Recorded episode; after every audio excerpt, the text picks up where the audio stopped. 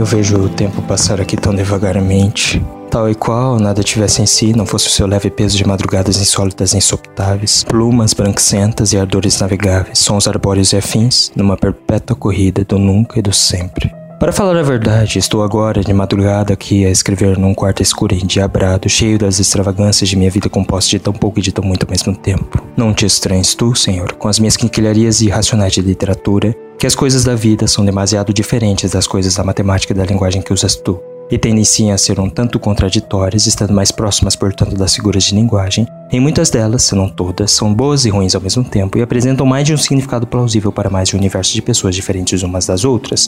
E ao mesmo tempo em que há várias pessoas agradarão, há várias outras desagradarão, num ritmo espaçoso de não haver razão nenhuma de ser, estando tudo aparentemente falto de sentido e coesão. Digo eu aparentemente, porque eu acredito que há uma linha metafísica que se nos conduz a uma incógnita nada revelável aos nossos sentidos.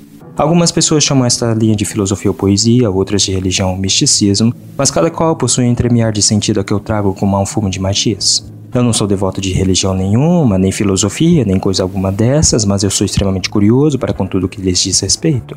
Há pessoas várias que acreditam não haver Deus nenhum nesta terra, mas eu duvido tanto que ele não haja quanto muito suspeito e indago sobre a concepção que as muitas pessoas carregam a respeito dele no mundo.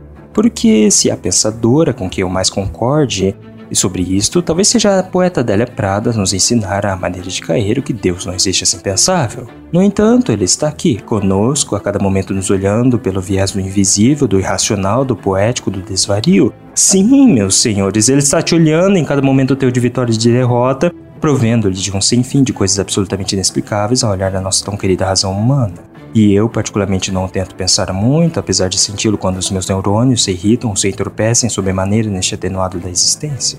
Pois se as pessoas se referem ao diabo como sendo o paroxismo da indiferença fria e seca, eu tenho Deus como sendo talvez tudo aquilo que me faz sentir vivo aqui neste mundo, seja isso a inveja, a luxúria, o ódio, o gosto pela comida e pelos livros, como também a paz, a serenidade, a alegria, o entorpecimento na desrazão de tudo, três variar tremendo dos poetas. Mas tudo isto não passa de uma hipótese deveras contingente neste amontoado de filosofia que nos cerca.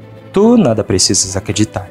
De palavras que saem da minha boca, ou da boca de quaisquer poetas e filósofos. Tu precisas é pensar por ti mesmo, a ver o que faz e o que não faz sentido para ti, e isto já o trazes tu de nascença.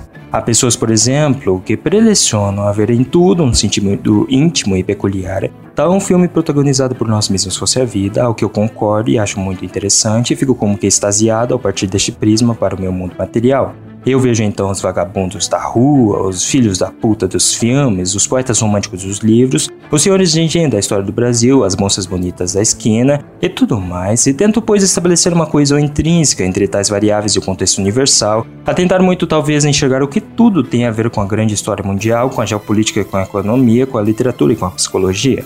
É uma loucura diuturna quando divagamos por sobre tudo isso e captamos coisas sequentes tais como o ressentimento, a luta perpétua por mais poder, o ódio e as humilhações geradas pelas guerras, os interesses que cercam e sempre cercaram o cotidiano das pessoas. E agora tu me perguntas, o que tudo isso tem a ver com Deus que tu acreditas? E eu digo tudo, porque para mim ele não presta mais ou menos atenção a mim do que a tudo que existe de amplo e abrangente neste universo. De qualquer maneira, no entretanto da vida e da morte, eu procuro no meu dia a dia ser uma boa pessoa, fazer caridades, olhar ao pobre com benevolência e compaixão e me evoluir moralmente de alguma forma, ainda que isto carregue um poço de complexas contradições.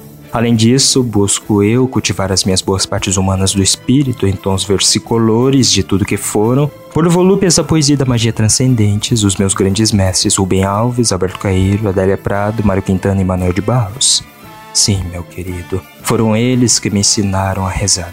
Foram eles que me ensinaram tudo o que eu pude ter aprendido sobre Deus, seja ele profano e reverente, seja ele cristão ou redentor.